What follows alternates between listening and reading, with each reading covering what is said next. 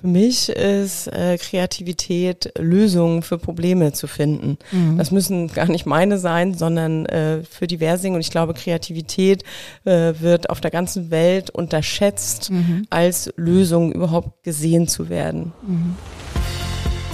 Herzlich willkommen zum Podcast Code of Creativity.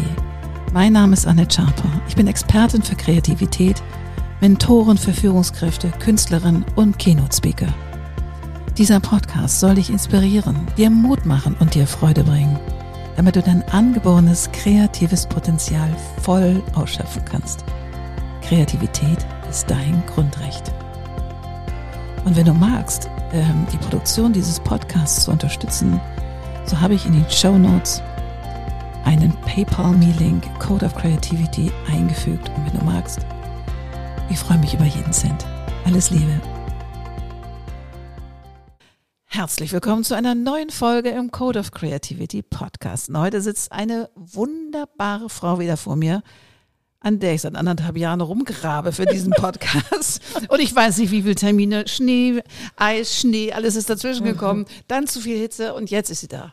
Herzlich willkommen, Katrin Oeding. Ja, schön, dass ich hier sein darf. Sehr, sehr gerne. Ich freue mich ein Ast, weil wir haben uns irgendwie, wurden wir aneinander vorgestellt, ohne uns zu kennen.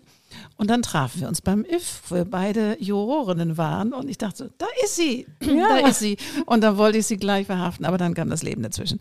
However, du bist Agenturinhaberin von Studio Oeding. Und genau. Ich war ja 38 Jahre in diesem Geschäft und muss sagen, habe schon viele Menschen kennengelernt in so unterschiedlichen Agentursettings. Ich habe noch nie jemanden kennengelernt wie dich. Ah ja, ganz ehrlich. das ist doch schön. Dann ja, triffst du auch noch mal was Neues nach 38 ich, ich Jahren. Ich super. Und deswegen halte ich den Spannungsbogen so ein bisschen hoch, weil erzähl mal, was du alles machst. Also gefühlt müsstest du 96 Stunden muss ein Tag für dich haben. Und du bist so eine suchende, findende, ein Archiv. Erzähl mal. Ja. Also, was tust du mit Studio Öding? Fangen wir mal niedrigschwellig genau, an. Genau. Also Studio Öding ist im Grunde genommen eine Marken- und äh, Produktentwicklungsagentur. Mhm. Das heißt, äh, wir nennen uns auch Manufaktur, also dass cool. wir quasi auf jeden Kunden individuell zugeschnittene Konzepte entwickeln. Das heißt, es fängt an bei äh, einer Strategieentwicklung, aber mit dem Kunden zusammenzusitzen und zusammen quasi überhaupt erstmal herauszufinden, was der Kunde benötigt. Ja. Das heißt, es gibt kein Schema F, sondern ich stelle mich auf jeden Kunden individuell individuell ein. Mhm. Äh, das heißt, wir haben auch nicht 3000 Kunden, sondern äh, eine bestimmte Größe an Kunden, eine bestimmte Menge an Kunden, so dass ich auch immer dabei sein kann. Mhm. Das begrenzt das natürlich, auch Klar. die Größe des Studios. Das war aber irgendwann meine Entscheidung, dass ich sage, äh, ich möchte quasi nach diversen Ideen und so weiter, dass ich gesagt habe, nein, ich würde gerne dieser Nährboden sein, einfach neue Ideen und mhm. Lösungen zu entwickeln für Kunden, mit denen es einfach unheimlich Spaß macht, auf Augenhöhe zu arbeiten, eigentlich sehr partnerschaftlich, egal ob es ein Konzern ist, ein Start-up, ein mittelständisches Unternehmen, eine Familie, eine einzelne Person. Wie krass. Ähm, und das vollkommen äh, uneingeschränkt, sondern ja. einfach nur auch zu gucken, ähm, wenn mich jemand fragt, dann geht es nicht nur darum, ob er mit mir zusammenarbeiten möchte, sondern ich möchte auch herausfinden, ob ich mit ihm oder mit der Firma die nächste Zeit verbringen möchte. Und Aber solche Prozesse äh, sind ja lang. Also wenn du ein Produkt genau. entwickelst, das dauert genau. ja im Zweifel auch genau. ein, genau. zwei, drei Jahre. Ja, also bis genau. es dann mit All-In auf dem Markt ist. Genau. Ja. Und deswegen ist das auch eine Entscheidung für mich, nach vielen Erfahrungen, die ich gemacht habe, dass ich gesagt habe, es ist auch mein Leben, äh, was ich äh, hier verbringe. Und Hooray. ich liebe das, was ich tue. Und deswegen möchte ich auch mitentscheiden, mit wem ich zusammenarbeite. Ja, cool. Und äh, das ist, glaube ich, auch teilweise grenzt es natürlich Dinge aus für Menschen, äh, die äh, so eine Gedankengänge vielleicht nicht nachvollziehen können. Aber ich habe das Gefühl, dass es umso mehr Menschen anzieht, äh, die genau so denken und auch so großartig und man geht ja einen Teil seines Lebens gemeinsam. Ne? Das heißt, äh, äh, wir verbringen äh, oder ich verbringe relativ viel Zeit auch äh, mit dem, was ich tagsüber mache, was auch Teil meines Lebens ist und äh, so sehe ich das halt mhm. und habe irgendwann äh, für mich klar gesagt, das ist das, was ich machen möchte, äh, verschiedene Dinge, die ich gerne ausprobieren möchte. Ich möchte mich nicht festlegen lassen in irgendeine Schublade äh, und ähm, letztendlich sagen, okay, man entwickelt nur nur Beauty-Produkte oder man mhm. geht in so eine Kategorie. Ich habe ja auch lange äh, für die Autobranche gearbeitet äh, und dann äh, betreut man sein Leben lang äh, Autothemen. Und äh, das ist auf gar keinen Fall mhm. der Sinn äh, meines Lebens. Äh, und das ist, glaube ich, äh, äh, der Ansatz. Mhm. Wahnsinn. Im Vorgespräch hast du mir nochmal gesagt, du kommst ja aus der ehemaligen DDR, sozusagen. Richtig. Du hast da eine Ausbildung gemacht als Plakatmaler ja. und Schriftzeichnen. Das genau. Ja sensationell. Genau. sensationell. Ja. So, mit, mit diesen Kenntnissen bist du dann nach Hamburg gekommen. Ja. So. Ja. Und wie kam es dann zum Designstudium? Also wie, kam, wie war der Weg? Weil ich könnte mir vorstellen, also ich kann es mir nicht vorstellen, weil ich war nicht auf der anderen Seite, hatte auch keinen Bezug zur mhm, DDR, die mhm. war so weit weg wie der Mond. Also ja, für mich ja. war das, außer wenn ich durch die Zone gefahren bin, sozusagen ja. nach Berlin und zurück, das war irgendwie, da, da, hatte ich dann, wurde konfrontiert damit, aber ich kannte niemanden. das heißt, ich kann mir gar nicht vorstellen, wenn man als Plakatmaler eine Lehre macht und so in diesem etwas abgeschotteten Sein mhm, mhm plötzlich dann nach Hamburg kommt und bam, was gibt's hier alles? Ja, Wie geht, ja, war das nicht überfordert? Ja, auf jeden Fall. Ja, also ich. ich kam in Hamburg an und habe geweint. Oh. Ich habe später mir erst erklärt, äh, woran es grundsätzlich äh, liegen konnte. Ich würde es mal als Metapher sehen. Also es war wahnsinnig bunt mhm. in allem, mhm. ja. nicht nur in der Architektur oder was man alles kaufen konnte, wie die Menschen waren äh, äh, und so weiter. Das äh, war, äh, war natürlich überfordernd auf jeden Fall. Ja. Und äh, der Weg war zur Handelskammer. Wie jung warst du denn? Darf ich noch kurz fragen? Wie äh, 17. 17, okay. Genau, genau. Mhm. Äh, und äh, genau, und der Weg war dann zur Handelskammer rauszufinden, wie ich meine Ausbildung beenden kann, mhm. äh, weil die Treuhand ja quasi in Ostdeutschland alles geschlossen hat. Das ist auch, finde ich, eine sehr traurige Geschichte der DDR, dass sie zwar endet, das war alles richtig so, da bin ich von überzeugt, mhm. aber wie das dann abgewickelt wurde, war äh, für alle, die auf der Ostseite waren, glaube ich, haben viele auch nicht nachvollziehen können, im Westen bis heute nicht. Mhm. Ähm, da empfehle ich sehr die Treuhand-Doku, da kriegt man das so ein bisschen mit die Chefin davon damals, die ist ja mittlerweile über 70, äh, die hat ein sehr ehrliches Interview gegeben zu der äh, Ära Wie Kohl. Sie denn noch? Die hatte doch so ja, genau. So rote ich und Namen, ja, da fragst okay. du wieder so Sachen. Okay. Aber wir werden es rausfinden. Äh, und und ähm, genau, und, und das ja. war, war schon eher auch äh, dann es war gar nicht möglich, überhaupt mhm. da noch irgendwas zu machen, weil alles geschlossen war. Und ähm, ich wollte es unbedingt zu Ende machen. Mir hat das riesen Spaß gemacht mhm. und habe dann äh, eine Firma gefunden, wo ich meine Ausbildung zu Ende machen konnte. Und Aber da dass es das überhaupt auch in, in Westdeutschland noch gab, ja, Plakatmaler. Sehr, sehr selten hieß natürlich nicht unbedingt Plakatmaler, nee. aber äh, das ist das, was ich dann gemacht habe. Das heißt, die Schriftenkonstruktion, cool. die ich ja gelernt habe, weil wir keine Plotmaschinen in der DDR hatten, was aber im Westen dann schon war. Das habe ich ja dann alles kennengelernt. Ja, ja. Und da habe ich gesagt, warum musste ich das eigentlich alles äh, äh, spiegelverkehrt auf der, auf der, auf der Folie äh, quasi konstruieren und hier gebe ich irgendwas ein. Ja. Was natürlich der Unterschied war, ist, ich konnte es halt konstruieren. Das heißt, ich war nicht angewiesen auf Schriften, die dort programmiert waren. Konntest du auch modifizieren? Sondern ich konnte die modifizieren. Ich konnte natürlich alles verändern und mhm. äh, das ist ein großer Vorteil. Und wenn man das mal gelernt hat, dann gibt es, was die Typografie betrifft, keine Grenzen. Ne? Also habe gelernt, der eine Identität zu geben oder die Kinowerbung, die ich gemalt habe, natürlich passend zu den Filmen zu überlegen, äh, welche Typografie oder welche Farbigkeit äh, man da zusammensetzt, welche Art Art der, der Malerei, der Konstruktion bis hin zu aus Holzschnitt äh, Sachen dann in Größenordnungen zu produzieren, die dann. Ich äh, liebe das, weil genau. das ist ein Handwerk. Ja, das total. ist ein richtiges Handwerk. Total, und total. wenn du das sozusagen von der Pike auf lernst, das kann dir niemand nee. nehmen. Das ist, klingt so wahnsinnig altmütterlich, aber tatsächlich ist es so. Ja. Weißt du so, und du kannst ja immer darauf referieren. Du kannst immer sagen, hm, wenn ich das so mache, könnte das noch so. Also du hast einen ganz anderen Antizipationsfreiraum. Ja, ja, ja, es hat nicht, es hat nicht eine, ähm, ist halt nicht eine, wie soll ich sagen, ähm, nur eine Perspektive mhm. und es ist auch nicht nur eine Dimension. Das heißt, mhm. wenn ich am Rechner bin, äh, schreibt mir der Rechner und das Programm vor, welche Dimension ich zur Verfügung habe. Dazu muss ich aber die Programme perfekt beherrschen, um eventuell das Gleiche zu denken.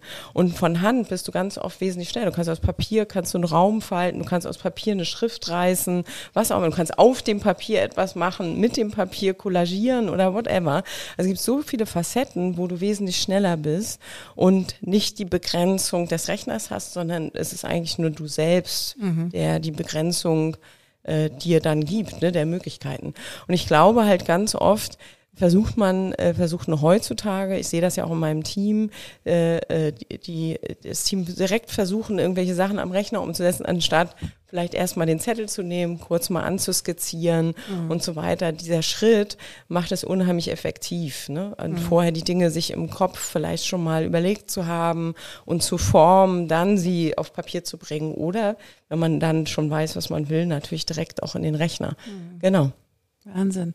Jetzt spulen wir ein bisschen vor, also mhm. von der von der Plakatmalerin, die dann ihr Abitur nachgeholt hat, um dann Design zu, zu studieren. Richtig. Aber dann ging es ja, du hast das Studium bestimmt beendet, aber zwischendurch hast du schon angefangen bei Jung von Matt. Und Richtig. Jung von Matt war ja nun damals so die Bude für die ganz kreativen Vögel, die eigentlich auch kein Privatleben haben, aber genau. however. Genau. Und die waren ja so nach Springer Jacobi, der für die ganz abgefahrene ja. Werbung und so. Aber da hast du Werbung gemacht und keine Produkte entwickelt. Oder? Ja, nicht nur Werbung, sondern Konzeption. Ne? Ja. Also das ist ganz klar, äh, dass ich da die Chance hatte, ähm, viel machen zu dürfen. Das ist ja immer die Frage, dass die Menschen verstehen, zu was du in der Lage bist. Also habe ich damals natürlich viel machen dürfen äh, äh, und ähm, habe Konzepte entwickelt äh, und alle möglichen äh, Dinge auf allen Etats. Ich glaube, außer der Petra habe ich fast auf allen Etats gearbeitet äh, und äh, durfte quasi von Manchmal war es Konzeption, manchmal war es Umsetzung, manchmal war es einfach nur Ideenentwicklung, manchmal war es auch rausgehen und schon was kurz mit der Kamera aufnehmen oder ein Skript schreiben oder was auch immer. Und es war ja auch damals bei Jungformat wirklich völlig äh, äh, übergreifend. Also du konntest du Auto machen, es gab äh, Frauenmagazine, dann äh, gab es aber auch sowas wie ein Bier, ne? also oder ja. eine Versicherung. Ne? Ähm, es gab so unterschiedliche Kunden und das machte mir riesen Spaß und da habe ich mich ja dann auch entdeckt. Von meiner Seite Perspektive heute kann ich ganz klar sagen, damals wusste ich nicht, was ich kann.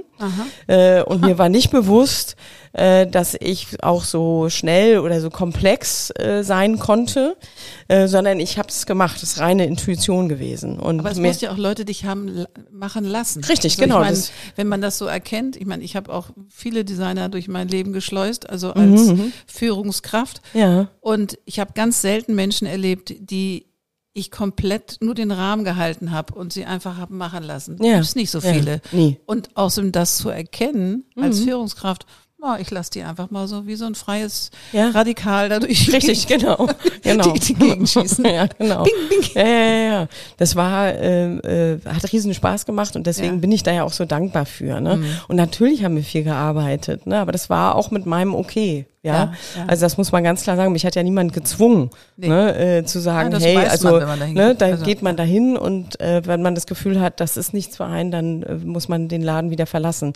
Aber für mich war das damals einfach nur unheimlich inspirativ, diese völlig unterschiedlichen Charaktere, Leute. Man darf nicht vergessen, ich war die ein, erste, glaube ich, aus Ostdeutschland. Ähm, äh, das war natürlich auch so ein Mentalitätsding. Ich konnte teilweise mit dem Humor da nicht umgehen, warum ich denn kein Sächsisch spreche oder so.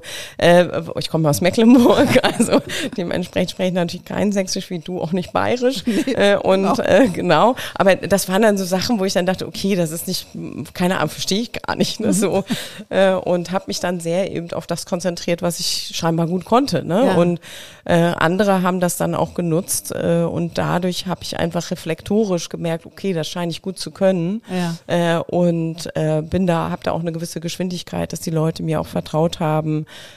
äh, Dinge eben zu entwickeln. Und nicht ja, nur einfach zu sagen, hier mach mal hier ein Layout äh, und, und dann mir von Anfang bis Ende durchgesagt haben, was ich alles machen soll, sondern es war sehr auf, guck mal hier, das ist die Idee, wie können wir das irgendwie umsetzen oder kannst du da mal darüber nachdenken, ich hatte hier das Gefühl und so weiter. Und das war natürlich von CD zu D unterschiedlich, was die, was die gut fanden oder wie die mit den Leuten umgegangen sind. Und mein, mein Credo war immer, äh, ich bin ich, also ich gehe mit allen Menschen nett um, ich glaube immer an das Gute in Menschen äh, und äh, natürlich bin ich auch öfter enttäuscht, worden, ist mir aber egal, ich mache genauso weiter ja, wie immer. Ja und deswegen bin ich. Äh, das ist deren Karma. Genau, genau, genau, genau. Und ähm, dementsprechend ist es, äh, war das eine mega Zeit und hat mir gezeigt, äh, vor allen Dingen, was ich aus mir machen kann. Ja. Wie toll. Und dann bist du noch in eine weitere Agentur gegangen, glaube genau, ich. Genau, ne? Philipp und Kointje war das. Und Philipp und Kointje hat sich ja aus Jungformat gegründet. Äh, und äh, da sah ich damals die Chance, also es gab mehrere Möglichkeiten, was ich danach mache. Und habe damals mit Hartwig Kointje auch schon bei Jungformat sehr eng zusammengearbeitet und dadurch äh, habe ich die Frage von ihm erhalten, ob ich nicht mitkommen möchte. Auch wieder als Konzeptionerin. Äh, genau. Naja, in dem Fall war es Artdirektorin, ne, das war ja der Begriff dafür. Aber ja, das war halt Teil natürlich meiner Aufgabe.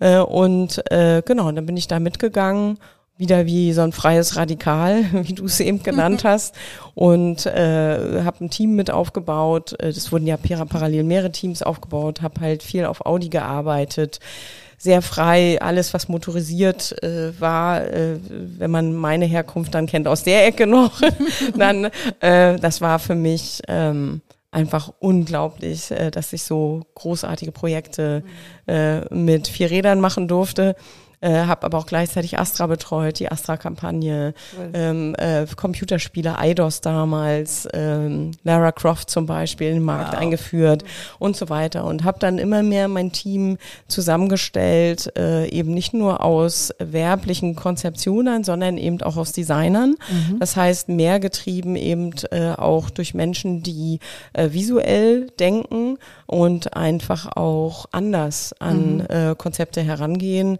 Äh, und ähm, das hat Riesenspaß gemacht. Mhm.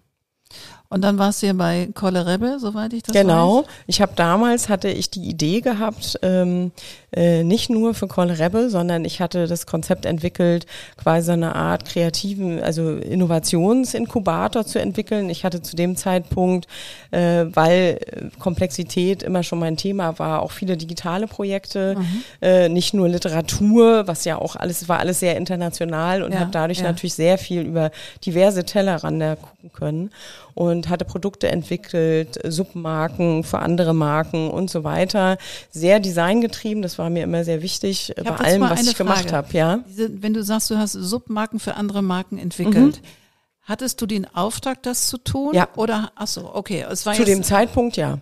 Genau, aber hast du denn irgendwann auch mal gesehen, verdammte Hacke, Mhm. Ähm, das ist so eine geile Marke. X, wenn wir dann noch X, Y und Z noch da drunter hängen oder drüber genau, stellen, genau. dann wird's richtig geil. Genau, das habe ich gemacht. Ah, genau. Okay. Also das gab natürlich auch äh, Briefings, aber es gab auch viele Dinge, die ich vorgeschlagen habe, die dann auch zum mhm. Teil gemacht wurden, äh, die ich dann einfach entwickelt habe. Aus der Inspiration der Marke heraus, wenn du dich mit Marken dann mehr beschäftigst, auch zu sehen, was braucht man, wenn du auch mhm. noch selber die Zielgruppe bist, dann weißt du, was du gerne hättest. Mhm. Äh, und und äh, dann äh, ergeben sich natürlich da auch Ideen daraus, die du mhm. vorschlägst, logischerweise. Also ich bin nicht jemand, der das hinterm Berg hält und sagt, na ja, das war jetzt gar nicht gebrieft und dafür habe ich gar nichts kalkuliert und deswegen zeige ich das jetzt nicht. So funktioniert das nicht. Mhm. Nee.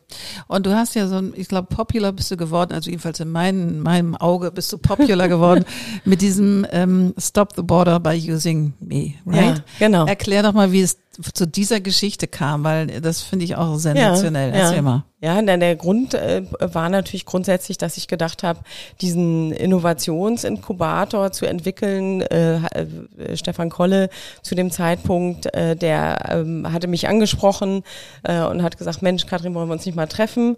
Äh, und da war ich schon eine sehr lange Zeit bei Philipp und Kointje und hatte halt jetzt diese, diesen nächsten Schritt in meinem mhm. Kopf und habe ihm das erzählt und habe gesagt, ich würde es gerne machen, einfach Marken zu entwickeln, Dinge zu entwickeln, die mir gar keiner einbrieft, äh, sondern Dinge zu entwickeln, äh, die man braucht. Mhm. Äh, und gerne entwickle ich das auch für eure Kunden, aber ich glaube, es wäre sinnhaft, da auch einen anderen Treiber dahinter zu, äh, mhm. zu bringen. Und das braucht eine Investition. Und ähm, genau, das Geld habe ich nicht, dementsprechend mhm. äh, sitze ich da und genau, Sie haben das, dem äh, den Zuschlag mir gegeben. Das finde ich und, so abgefahren. Das ja. finde ich mein meine, ich kenne die noch, da waren das irgendwie drei Leute oder vier, ja, weil eine Freundin von mir da Texterin war oder CD. Und äh, da waren das wirklich nur eine Handvoll Mensch. Mhm. Und dass die dann irgendwann gesagt, jo, das ist eine coole Idee und wir, das kostet Geld, das machen wir und ja, Attacke. genau. Finde ich genau. krass. Genau, die Verbindung war natürlich zu sagen, okay, 50 äh, Prozent äh, konnte ich natürlich, es musste natürlich auch was bringen, logischerweise, mhm. dass ich da nicht Däumchen gedreht habe, ist klar.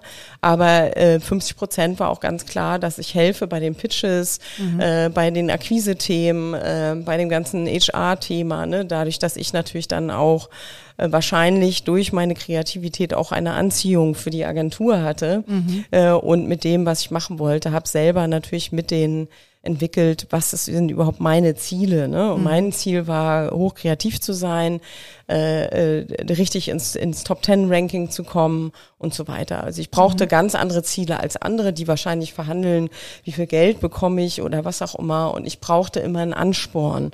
Das kommt wahrscheinlich aus diesem sportlichen Gen, was ich in mir habe, immer nach dieser Challenge zu suchen. Mhm. Und das war mir ganz, ganz wichtig. Und die haben sie mir gegeben. Mhm. Und äh, genau, und dann habe ich Gas gegeben. Genau. Cool. Dann waren und wir in den Top Ten. Krass.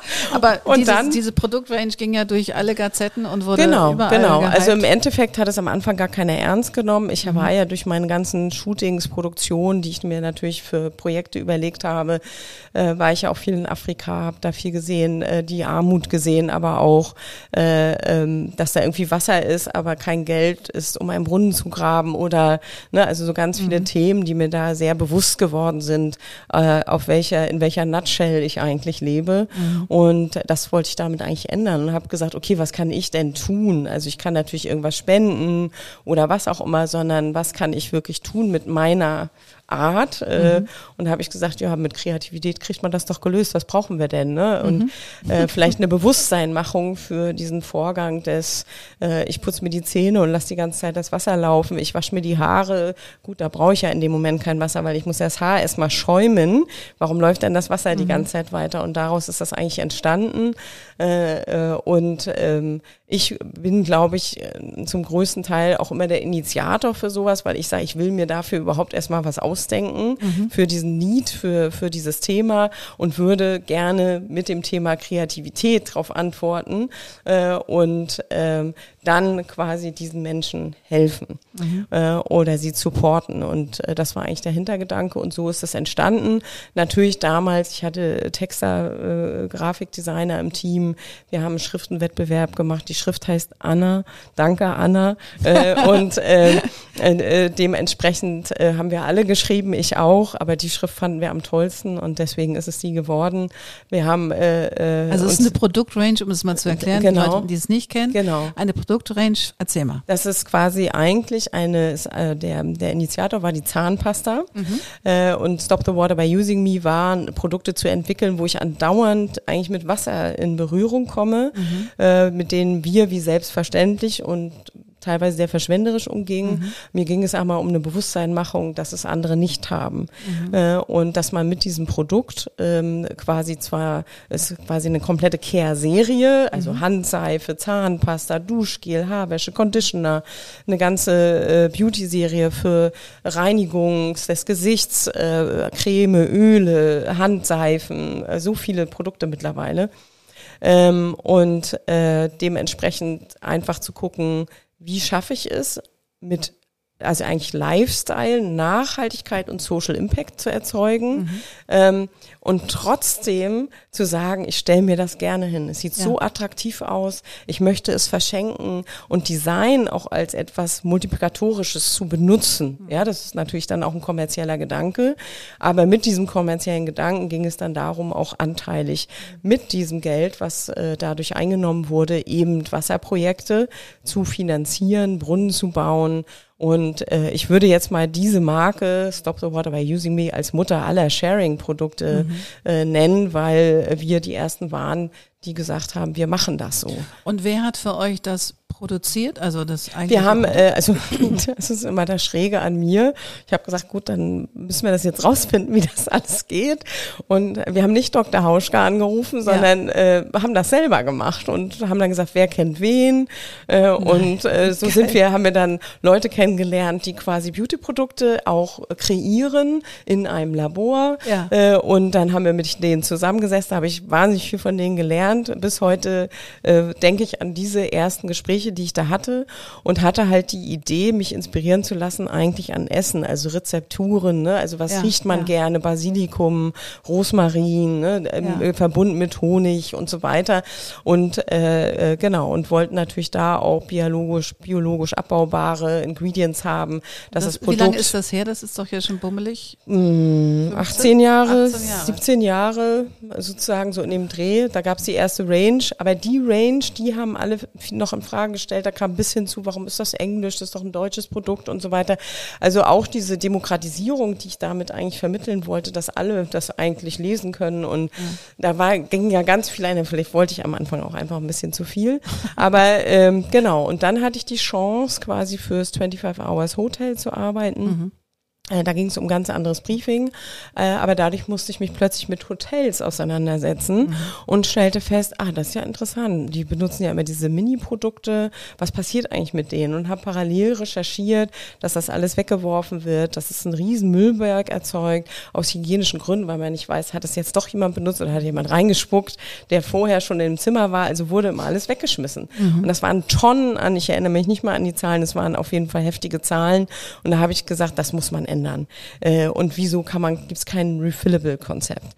Es gab damals, und das muss man so deutlich sagen, es gab keine Refillable-Produkte für die Hotelbranche. Ich möchte es nur sagen, weil das war der Initiator, jetzt machen das alle.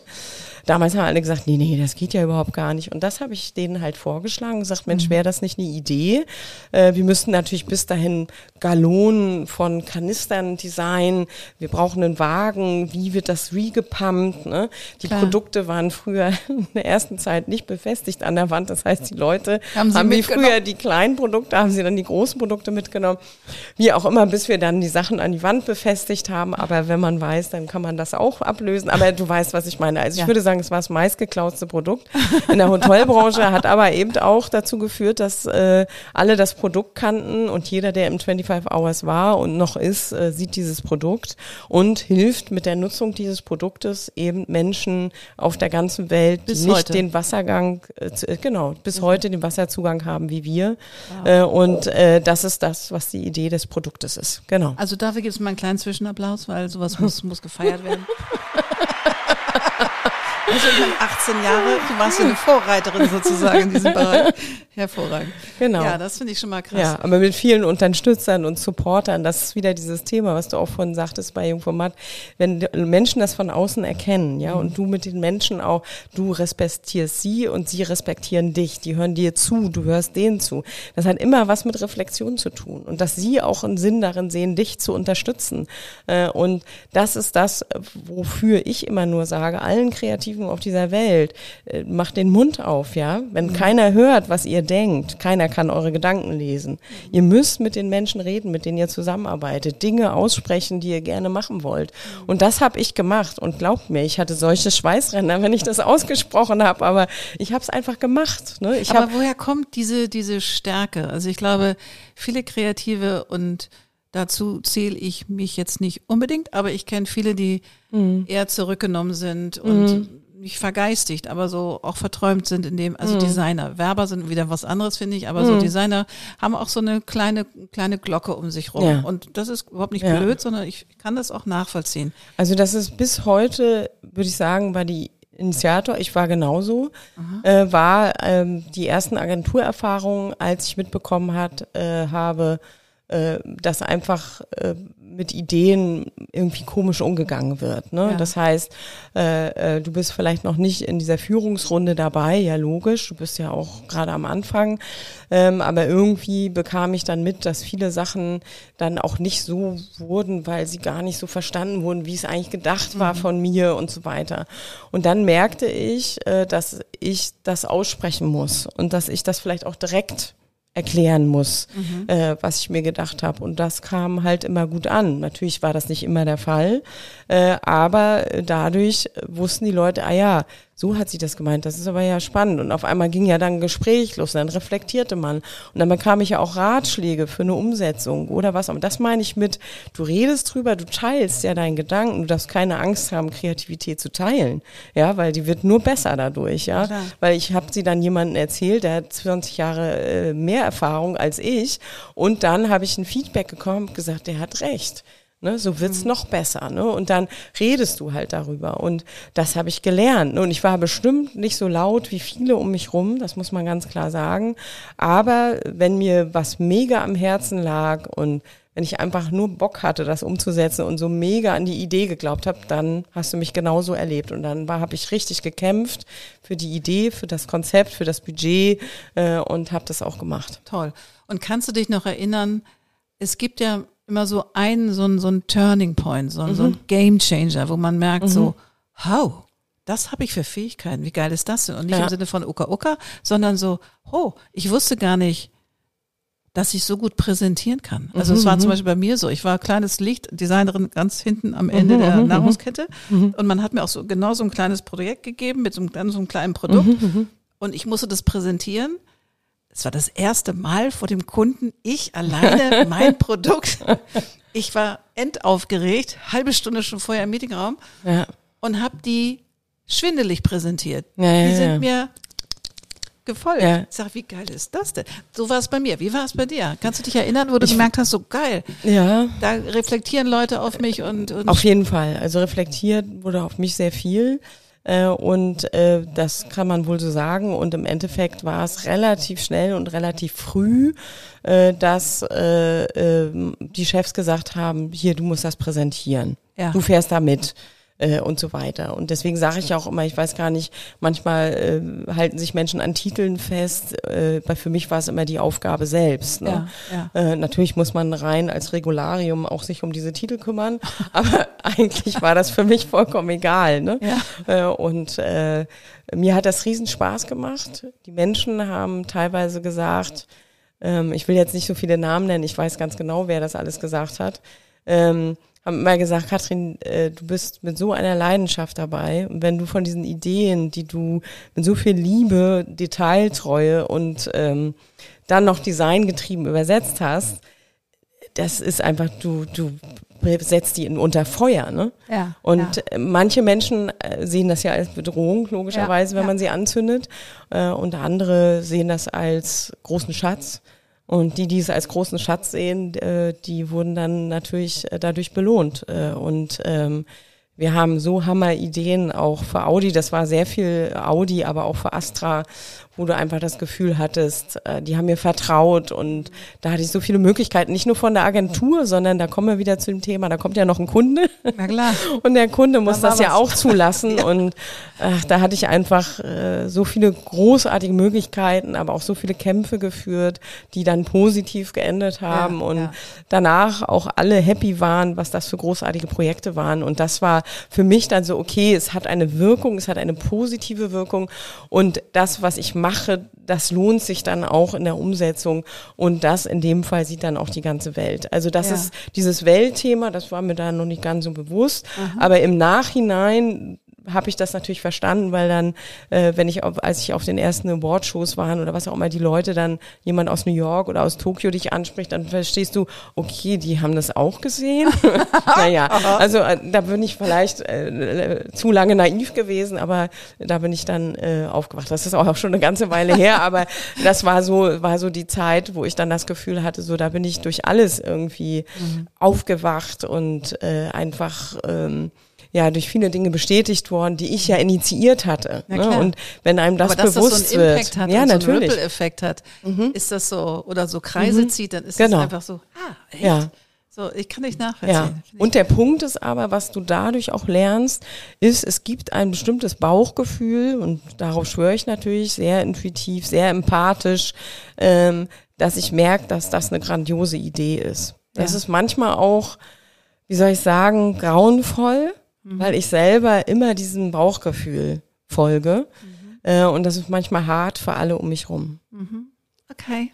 Das heißt also, äh, deine Mitarbeiter gehen durch ein kleines Stahlbad ab und zu, weil du sagst, das müssen wir jetzt machen? Ja, naja, das ist, ähm, macht sich eher durch Unzufriedenheit äh, mhm. breit, die ich aber auch natürlich äh, bekunde und sage, aber auch den Grund, ich verargumentiere das äh, was mein Designanspruch ist. Da kommt uns dann hier und da mal das Timing in die Quere. Mhm.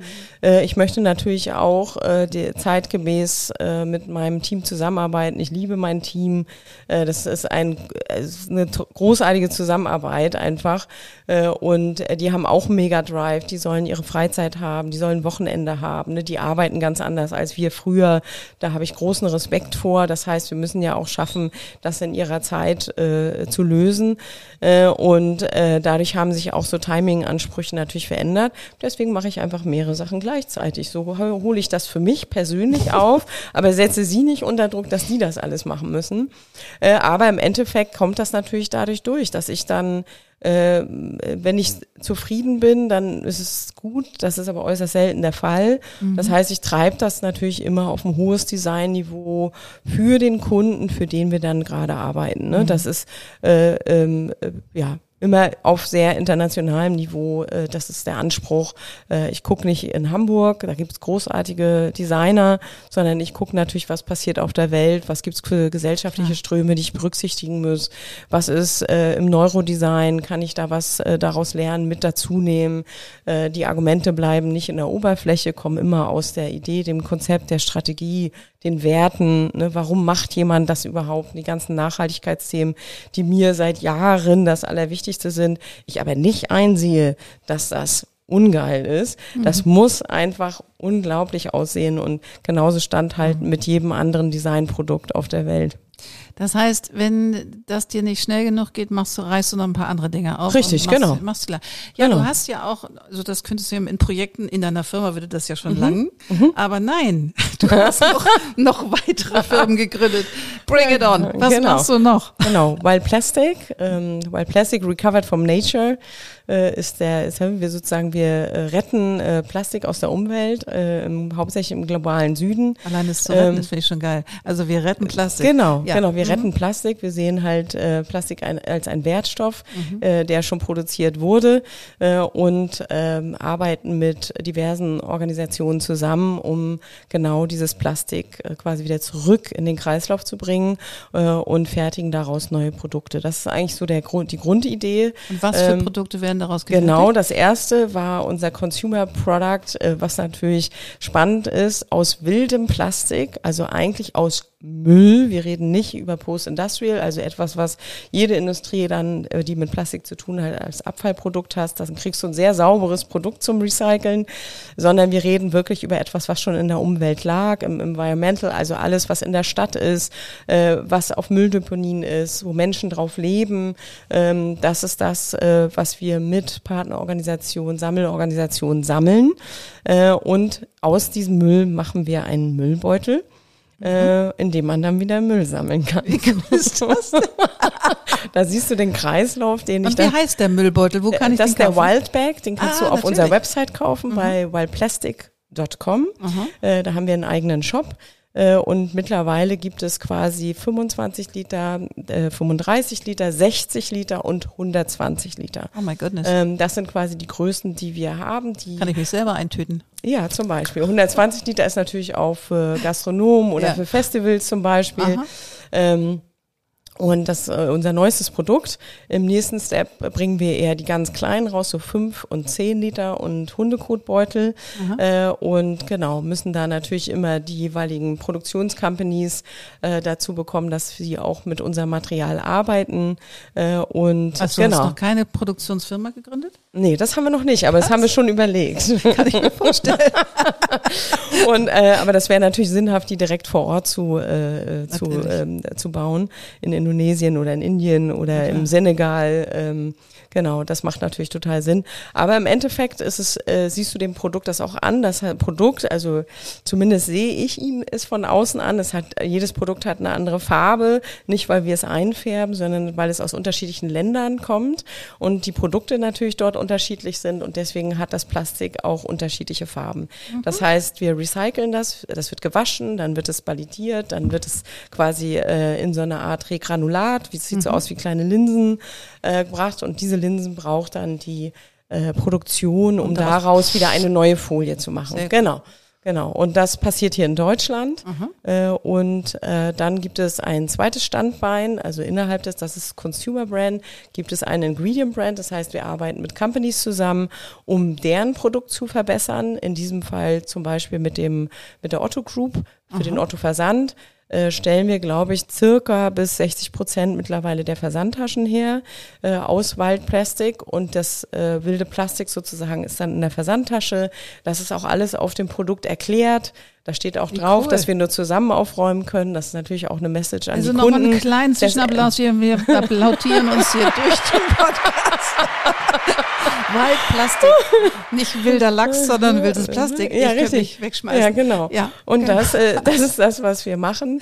Und ähm, äh, Otto hat uns da sehr unterstützt, auch äh, die ganze Supply Chain natürlich in mhm. eine äh, sag ich mal, so aufzubauen, dass wir äh, natürlich auch monatlich jetzt äh, regelmäßig Container äh, bekommen, dass wir mittlerweile Ende des Jahres wahrscheinlich circa 500 bis 600 Tonnen aufgeräumt haben dieses Jahr. Wir nennen das immer aufräumen, weil wir äh, ja quasi nur diese Sachen zählen, die wir auch wirklich dann verwertet haben äh, und äh, dementsprechend wir da natürlich auch wissen, wie viel CO2 haben wir eingespart, äh, wie vielen Menschen haben wir dadurch äh, eine Arbeit gegeben, die einen fairen Lohn bekommen. Äh, und äh, wie viele Produkte haben wir auch verkauft und führen dieses Geld natürlich wieder zurück, um natürlich auch unser Team zu bezahlen, aber eben natürlich auch die Menschen vor Ort und äh, die nächsten Schritte zu gehen, äh, und die sammeln richtig vor Ort für euch das mhm, Plastik? Genau. Wahnsinn. Genau, genau. Und wir haben mit sehr vielen Organisationen, das ist unser Sourcing-Team, das mache nicht ich persönlich, Ach, äh, aber ich nicht? war bei, nein, auf gar keinen Fall, das würde ich ja gar nicht schaffen. Da will ich und, genau hingucken, da habe ich mehrere von dir vor mir sitzen. okay, okay. In zwei ähm, Richtungen. Ja, okay. Und äh, genau, und dann ähm, die haben, glaube ich, mit roundabout 100, über 100 Organisationen gesprochen. Mhm. Äh, und davon arbeiten wir mit circa 10, 11 Organisationen zusammen, äh, wo es wirklich ein Running System gibt. Mhm. Äh, und das wollen wir natürlich noch erweitern. Ne? Das ist äh, viel Arbeit. Wie kann man das überhaupt zusammen entwickeln? Wie kann das funktionieren?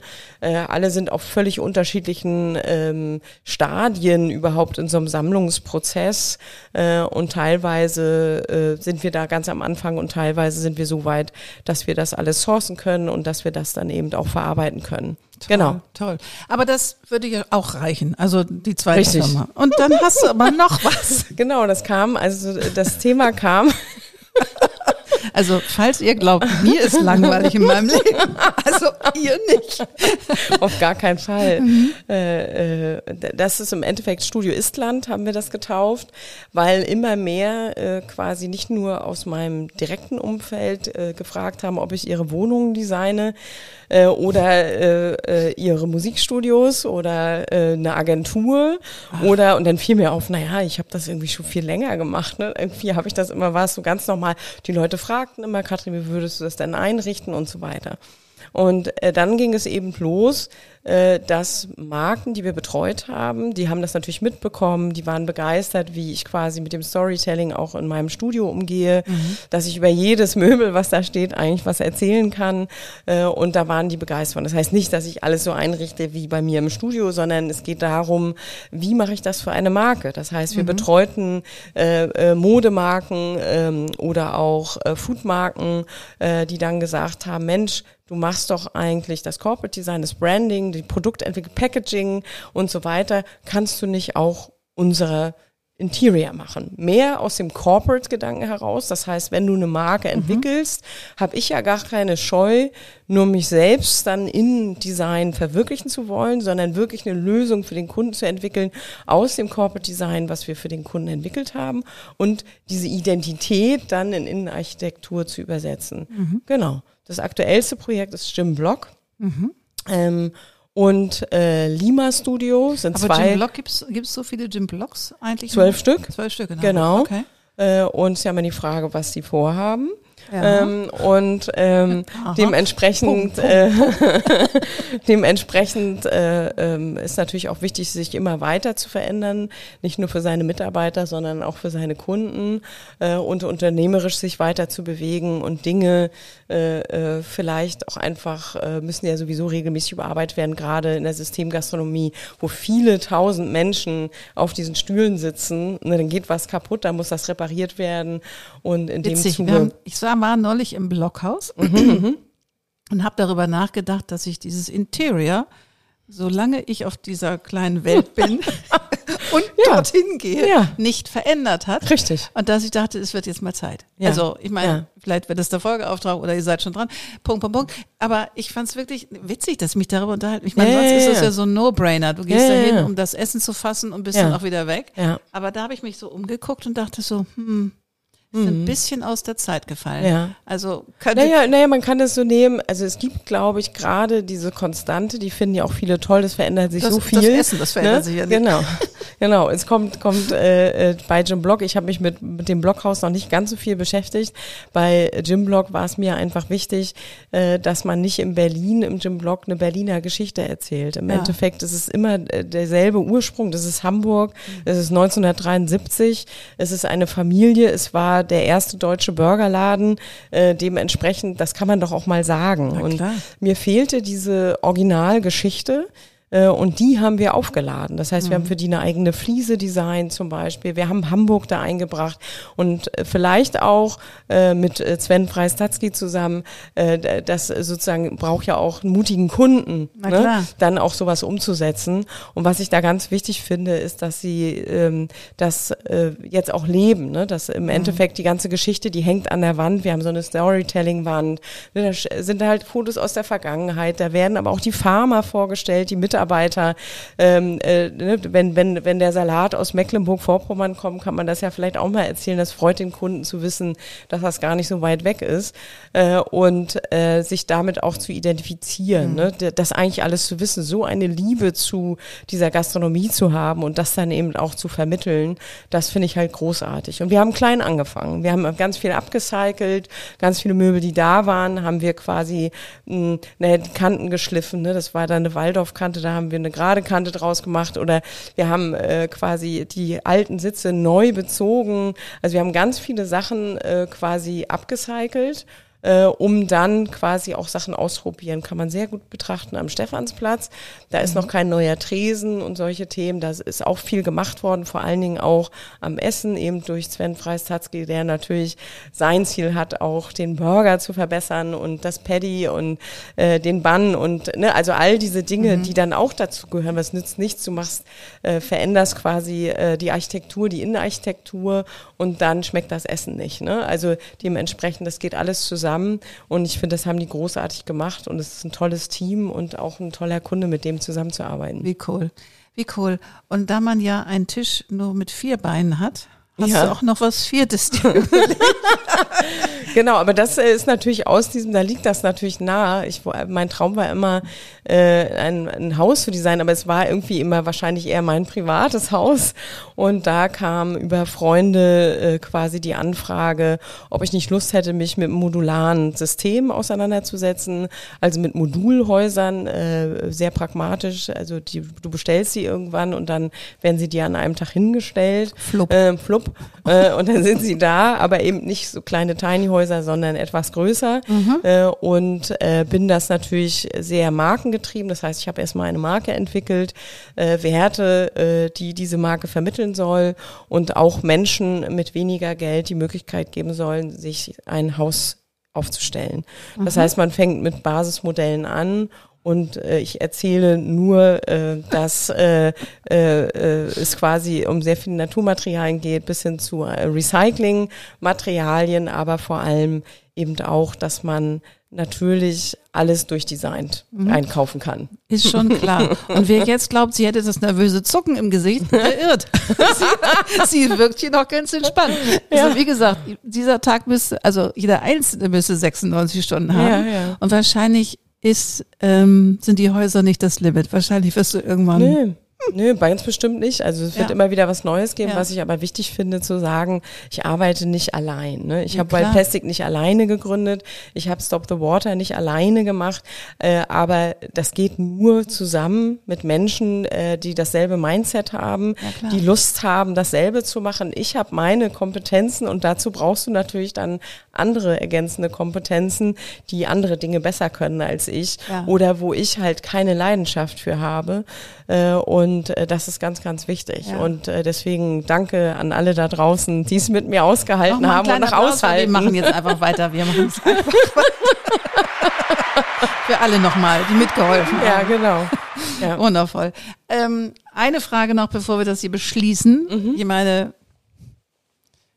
kommt mir fast ein bisschen zu banal vor, diese Frage, weil du bist das alles. Aber ich stelle sie trotzdem, weil sie gehört zu diesem Podcast. Mhm. Was ist eigentlich Kreativität für dich? Ganz persönlich. Mhm. Für mich ist äh, Kreativität, Lösungen für Probleme zu finden. Mhm. Das müssen gar nicht meine sein, sondern äh, für die Versing. Und ich glaube, Kreativität äh, wird auf der ganzen Welt unterschätzt, mhm. als Lösung überhaupt gesehen zu werden. Und hast du Sorge, ich meine, kennst du diesen Becks-Case von Anonymous ähm, mhm. mit der künstlichen Intelligenz, also dass mhm. uns das irgendwie dazwischen fuscht? Hast du da Sorge? Naja, im Endeffekt kann die sich nur an dem bedienen, was äh, Menschen schon entwickelt haben ja, ja. und äh, das äh, ist ja endlos. Ja. ja. also nur der Mensch selbst kann für neue Kreativität sorgen. Ja. Ja, ich finde es super spannend. Als ich das in Case gesehen habe, dachte ich so, alter Falter. Mhm. Also es hat mich schon und hat mich ein Stück weit ein paar Tage lang irre gemacht. Also so ja, innerlich, ja, ja. weil ich denke so, ich verstehe es nicht, wie das funktioniert und groove mich da jetzt gerade rein. Ja um es zu verstehen, um die Angst davor zu verlieren, weil ich mhm, ist so mhm. das KI schwebt so wie so ein Schwert über uns ja. und keiner versteht es so richtig. Ja. Ich versuche mich da mal ein bisschen schlauer zu machen und es ist ja im Endeffekt keine Intelligenz, ne? Nein, also es ist ja halt nicht. künstlich, das ist korrekt, ja, ja, weil es haben Menschen erschaffen, ja, genau. da steckt da drin und ähm, aber das, was der Mensch quasi jeder ähm, individuell durch die Erfahrungen, die er macht, wie er mhm. aufgewachsen ist, was er lernt, welches Wissen er aneignet, das kann man nicht imitieren. Nee, das stimmt.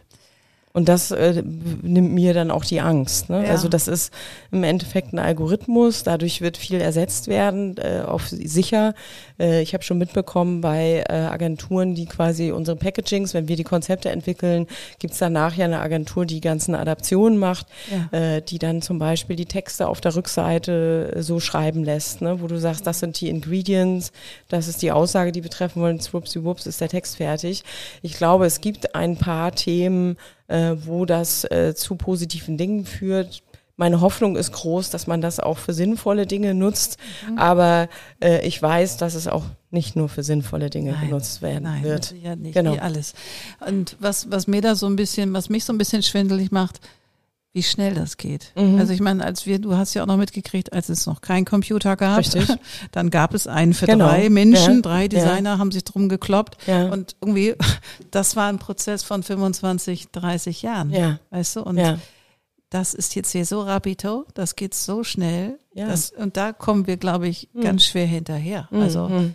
aber egal, das ist nochmal ein anderes Thema, aber ich finde es ein super spannendes Thema, weil es definitiv. natürlich ähm, vermeintlich die Abkürzung von Kreativität ist. Und ich glaube, was die Leute noch nicht verstanden haben, dass wenn man in einem kreativen Prozess drinsteckt oder irgendwas tut, was einen kreativ so begeistert, mhm. kommt man sich halt einfach selber näher. Mhm. Und das ja. kann dir keine künstliche Intelligenz schenken, nee. wenn sie dir einen Aufsatz mit 500 Worten rausspuckt, der ja. vielleicht lustig klingt, ja. aber gemacht hast ja. du nicht.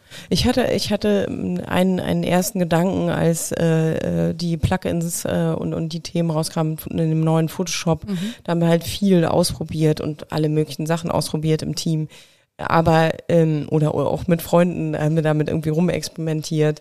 Und was ich das Gefühl hatte, ist, es erinnerte mich, als Kai Power Tools rauskam. Mhm. Du wirst noch wissen, mhm. was ich meine. Mhm. Äh, und äh, plötzlich äh, die gesamte Kommunikationslandschaft, aber auch Designlandschaft so Verwirbelungsfilter drin hatte. Ja, genau. Oder Blendeneffekte oder was auch immer. Ich weiß, es ist äh, lower, aber es waren ja die ersten Dinge, die dann Total. so automatisiert gingen. Das heißt, ich musste in Photoshop nicht mehr, und damals haben alle gedacht, oh Gott, wir brauchen keine Post-Production mehr. Wir können das genau. alles selber machen. Gibt's immer noch.